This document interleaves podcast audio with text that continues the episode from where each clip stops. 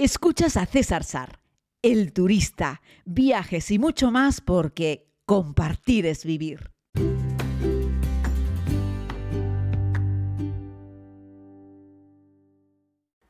Saludos a todos y a todas, querida comunidad. En el episodio de hoy vamos a hablar sobre dinero. Que el dinero siempre es la madre del cordero y uno de los aspectos más fundamentales e inevitables de cualquier viaje. Porque por mucho que queramos ser viajeros low cost, siempre hay que gastar dinero. Pero, ¿cómo lo gestionamos? cómo lo llevamos, tarjetas de crédito, efectivo, qué tipo de tarjetas, cuándo usarlas, cuándo llevar dinero en papel, dónde cambiar el dinero en papel. Voy a contarles una serie de recomendaciones relacionadas con la seguridad y el dinero y también un montón de consejos prácticos, todo en este podcast que comenzamos ahora mismo.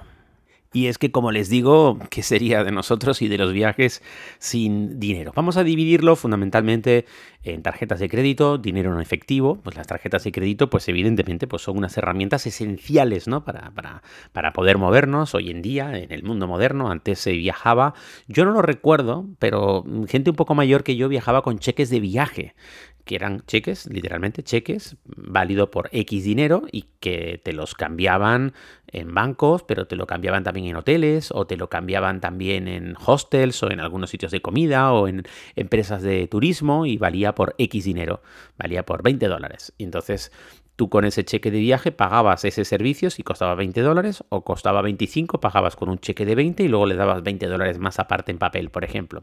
Si costaba 15, pues te daban con eso saldabas 15 y luego ellos te, devolvían, te, te, te, devolvían la diferencia en, dinero, te daban 5 dólares en efectivo, ¿vale?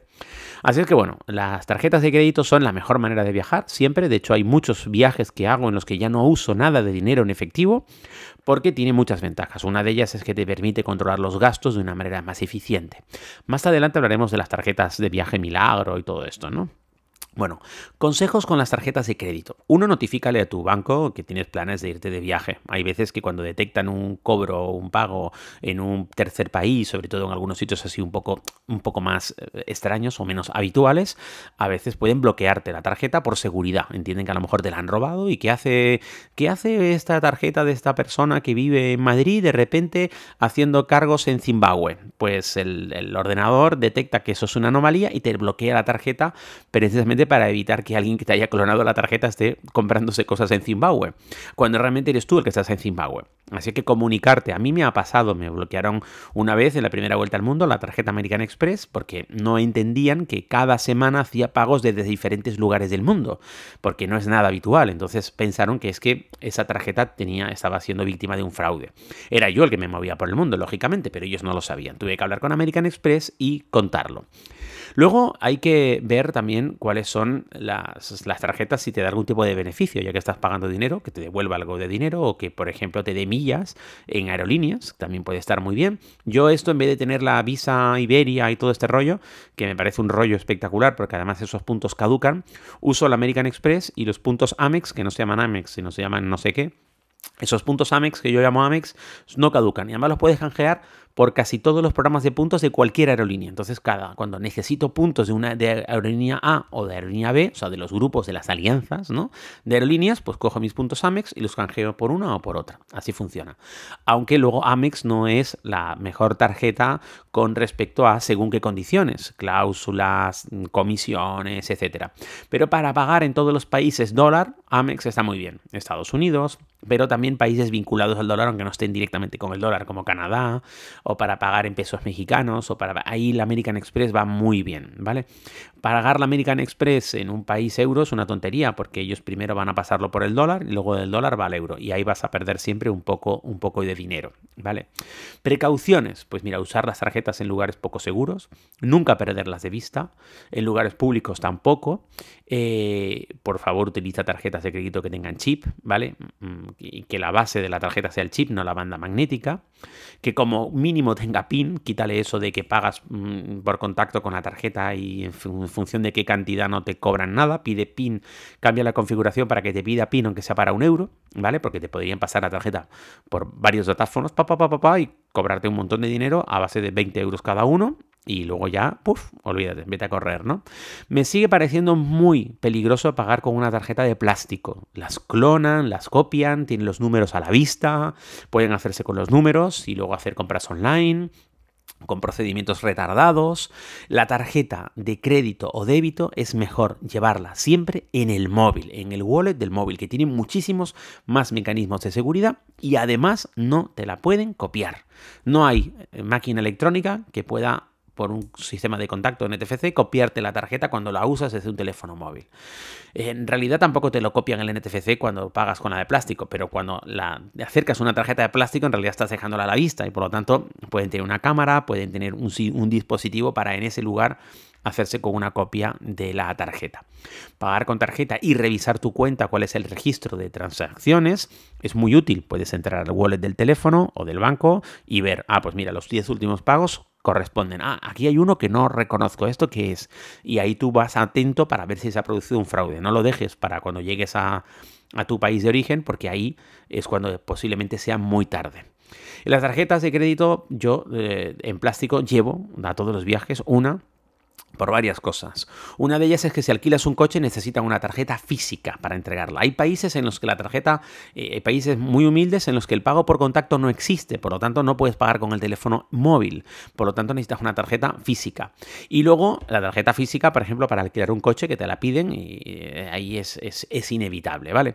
Pero yo nunca pierdo de vista la tarjeta de crédito, jamás. Estás en el típico mostrador alto, la persona lo pone como en la mesita que tiene debajo para hacer el trabajo, yo me pongo de puntillas, me le pongo de pie y si no llego a verla le digo disculpe, no es un problema con usted, es que ya he tenido malas experiencias, necesito que mi tarjeta esté siempre a la vista, por favor. Y, y tú observas siempre que la tarjeta esté ahí. Ojo, ¿eh? él puede tener también una camarita ahí escondida en la parte de abajo y estar fotografiando tu tarjeta y tú no darte cuenta, aunque tú veas su tarjeta en la mano.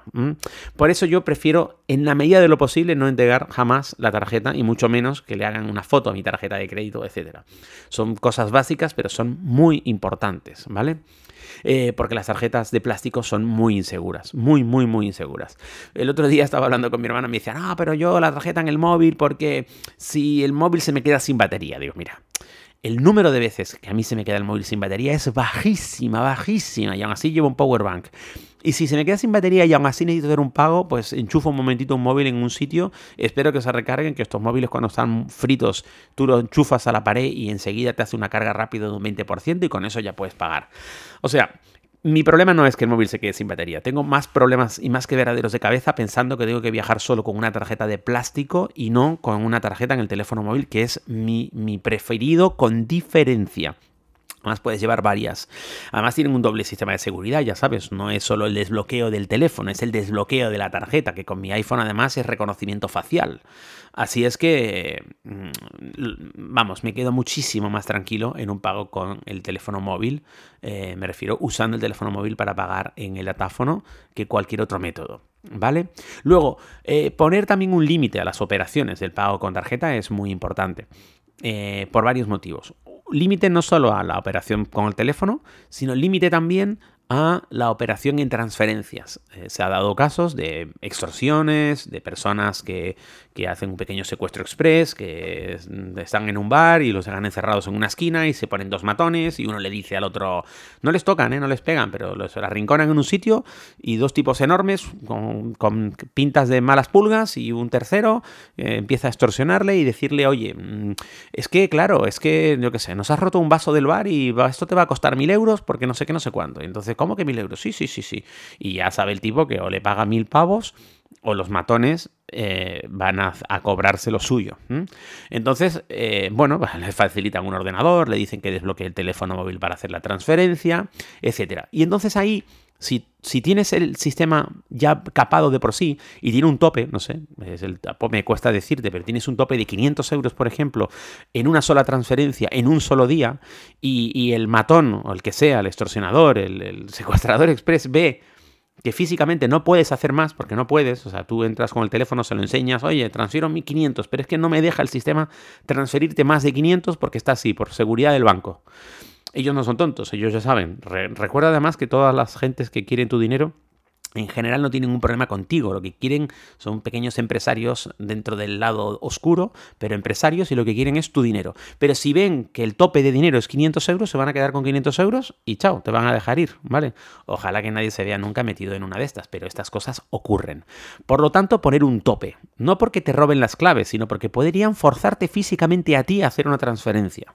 Entonces, si tienes un tope, es el tope que tiene directamente el banco y les dices que, pues, lo, lo muestras directamente, no puedes más. Y así evitas que de un plumazo pues te, levanten, porque hay gente que tiene límites en la tarjeta de 3.000, de 6.000, de 9.000 euros, imagínate.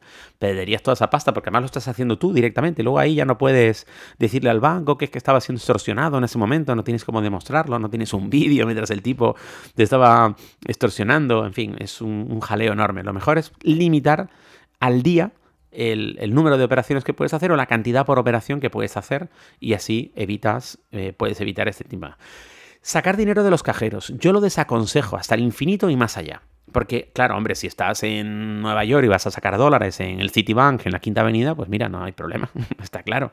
Pero si estás en Zimbabue, ¿en qué, ¿en qué cajero vas a meter? ¿no? Esos típicos ATM, que los anuncian mucho, esos cajeros que están muy publicitados, son cajeros muy comerciales, son cajeros que están precisamente enfocados a que los turistas vayan y saquen dinero de ahí. Y suelen tener unas comisiones bárbaras, aunque tu tarjeta te haya dicho que no, a lo mejor tu tarjeta no te está cobrando una comisión por el servicio, pero el cajero sí te está cobrando una comisión por el servicio, ¿vale? Y en según qué bancos puede que incluso tu tarjeta te quite esa comisión, pero en otro montón no, ¿vale? ¿Por qué hay tantas tarjetas milagro? Que luego hablaremos sobre eso, ¿no? Ahora vamos a hablar de tarjetas milagro. Vamos a terminar con lo del cajero. Os quiero poner un ejemplo. En la India, en la primera vuelta al mundo, yo metí una tarjeta mía de crédito en un cajero en la India, un banco con buen aspecto por fuera, tal cual, y el cajero se tragó la tarjeta. Pero estaba en un pueblo de mala muerte a las afueras de Delhi y el tipo de la oficina me dijo que ellos no tenían acceso al cajero, pero yo me tenía que ir, tenía que seguir viajando, tenía ruta. ¿Y cómo que no tiene acceso al cajero? No, no, no, porque esto viene una empresa de Nueva Delhi y son los que abren el cajero, nosotros no podemos hacer nada, tal y cual. El cajero no estaba dentro de ningún... Eh, de ninguna red global, de nada. ¿Sabes? Es que tú llames y digas, está dentro de, yo qué sé, la alianza HBC. No, no estaba dentro como los bancos a su vez también tienen como unas alianzas mundiales. Estos no estaban fuera, era un cajero de un banco regional indio. En India también tuve otra vez otro problema con un cajero también, que fue, bueno, este de la tarjeta, conseguí que al final, a la mañana siguiente, eh, viniese esa empresa, abriese el cajero y antes de yo emprender ruta me devolvieron la tarjeta. ¿Vale? Pero en otro cajero en India la tarjeta sí me la devolvía, pero no me daba el dinero que me decía que me estaba dando. Entonces era el equivalente a 150 euros en rupias y hice dos operaciones y las dos operaciones el cajero me las dio como ok, pero no me escupió el dinero. Entonces, claro, me levantó 300 euros. Yo sí tenía la tarjeta en la mano, pero no tenía las rupias, no tenía el dinero. Pero figuraba en los movimientos de mi banco 300 euros menos porque se supone que el cajero me había dado dinero. Este sí estaba dentro de una red, no sé qué, y me lo pudo solucionar amablemente mi banco desde España. Pero todos estos tifostios te los ahorras si no llevas tarjeta para sacar dinero en un cajero desaconsejado, ¿vale? Vamos a seguir con el tema de las tarjetas de crédito y luego vamos al dinero en efectivo. Estas tarjetas específicas de viaje tan conocidas, eh, bla, bla, somos la hostia, la tarjeta, es que no quiero dar nombres, ¿sabes? La tarjeta pipín, pipán, todos me lo contáis. Mira, con esto hay un tema y alguien tiene que decirlo y yo me voy a dar el gusto hoy aquí de decirlo. ¿Por qué son tan famosas? ¿Por qué? ¿Por qué hay tanta gente en sus páginas web de viaje de Pepita y Pepita, Juanito y Juanita, mm, Andreita y Andreito? Te recomendamos esta tarjeta de viajes porque es la mejor y no tiene comisión. No os dejéis comer el coco, porque están están muy primados. Es, ya está, los tipos tienen la página web y te ofrecen cosas. En las páginas web puedes ver cómo te ofrecen cosas, por ejemplo, mm, relacionados con seguros de viaje, que ya te puedo decir yo que casi todos están muy bien, ¿vale? Eh, yo, por ejemplo, uso Yati y os haré un vídeo sobre Yati porque he colaborado con ellos mucho, son muy serios y merecen mucho la pena, pero hay otros también que son serios. Y luego tenemos el mundillo de estas tarjetas de crédito específicas para viaje, que la inmensa mayoría son un truño monumental. Pero Pepito y Pepita, Juanito y Juanita, Andreito y Andreita y todos estos te lo recomiendan como la panacea porque se llevan una buena comisión por cada alta tarjeta de crédito que, sí, que, usan. ¿Y son malas? Pues mira, pues algunas no tanto y otras bastante. Muchas tienen tarifas ocultas eh, de activación, de recarga, de transacciones internacionales. Luego te dan todo tipo de excusas. Bueno, es que ese cajero, lo que te decía antes, es que ese cajero en realidad la comisión te la ha cobrado el cajero, no nosotros.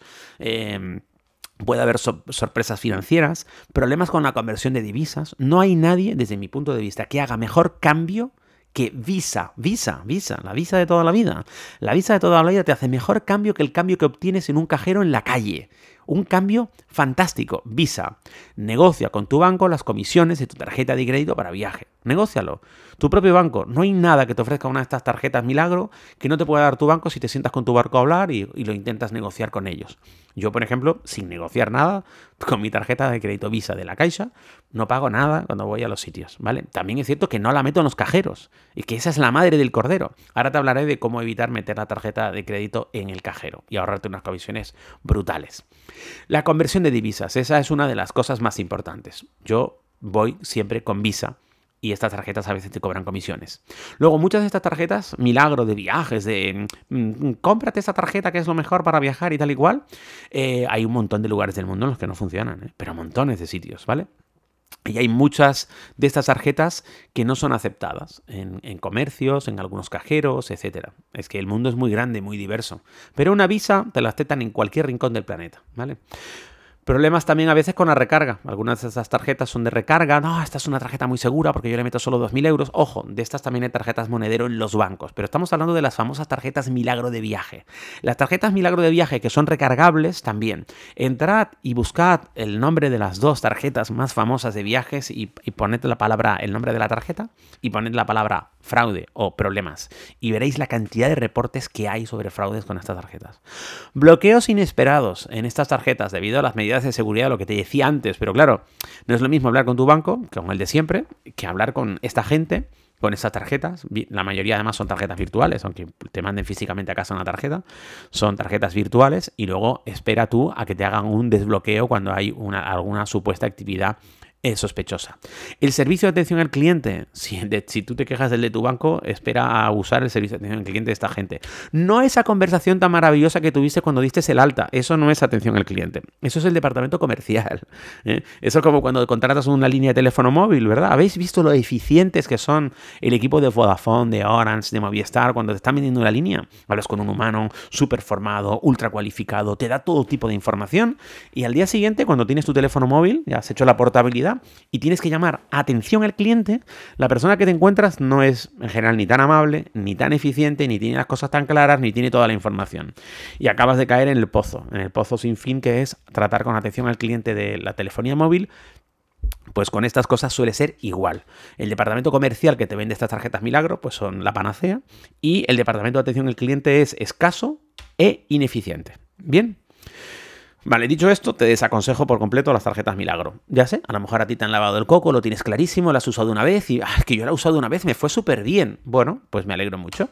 Es como cuando tienes un, un, seguro. ¿Tu seguro es bueno? Sí, claro, mi seguro es muy bueno. ¿Cuántas partes has dado el seguro? Ah, ninguno. Claro, eres buen pagador para el seguro.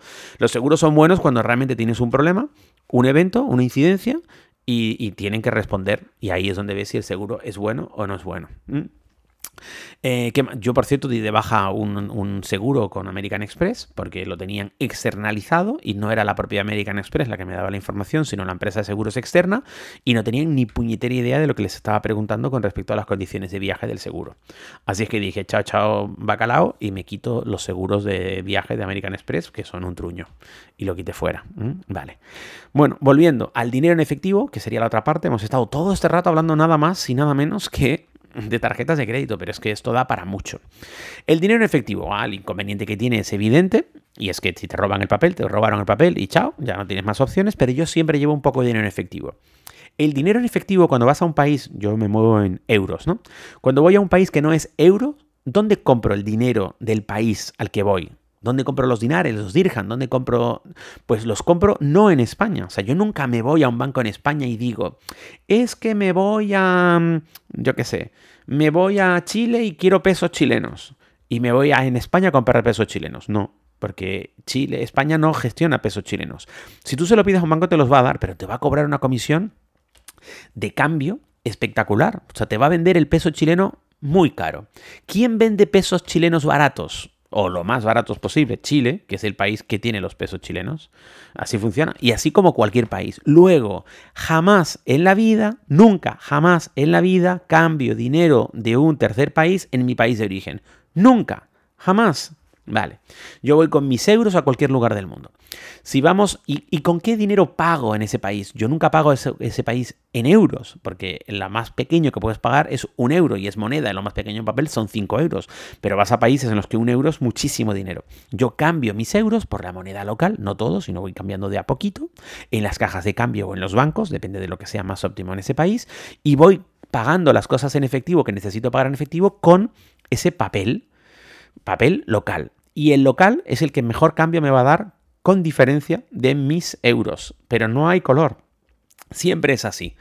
Voy a Estados Unidos y voy a cambiar a dólares. Mm, no. Voy a, peor todavía, voy a Argentina y cambio de euros a dólares, porque es que allí todo te lo cuentan en dólares, de euros a dólares y de dólares a pesos, chile, a pesos argentinos. Error, error absoluto, absoluto. O sea, es que no, no, no, no. O sea, tú vas a cambiar de euros a pesos argentinos directamente, no de euros a dólares y de dólares a pesos, porque ahí vas a perder dinero en, en el doble cambio, sin lugar a dudas. Así es que ese es el consejo. De tu dinero al dinero local directamente, sin intermediarios de otras monedas, ¿vale?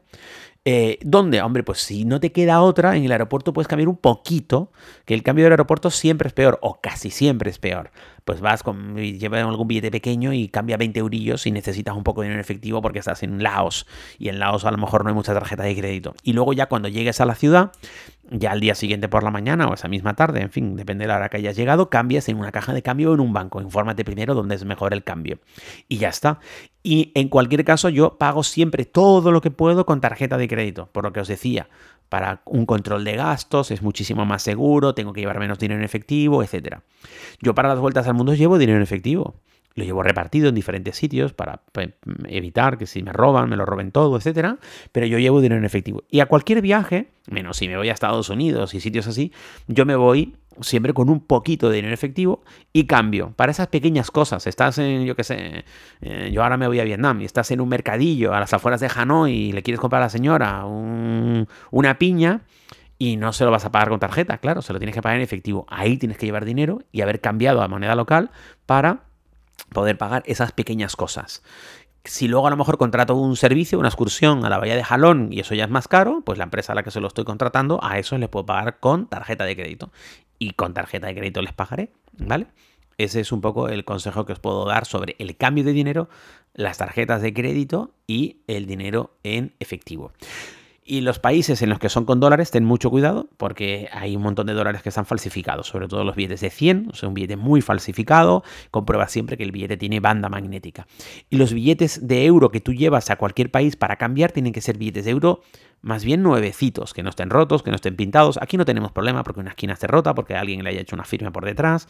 Eso aquí no lo tenemos, ese problema. Pero en otros países sí, para ellos 50 euros es mucho, vas a cambiar 50 euros, lo van a mirar el billete de arriba abajo. De hecho, alguna vez me pasó que llevaba billetes de euro tan, tan, tan nuevos, tan, tan planchados, que también generó desconfianza, ¿vale?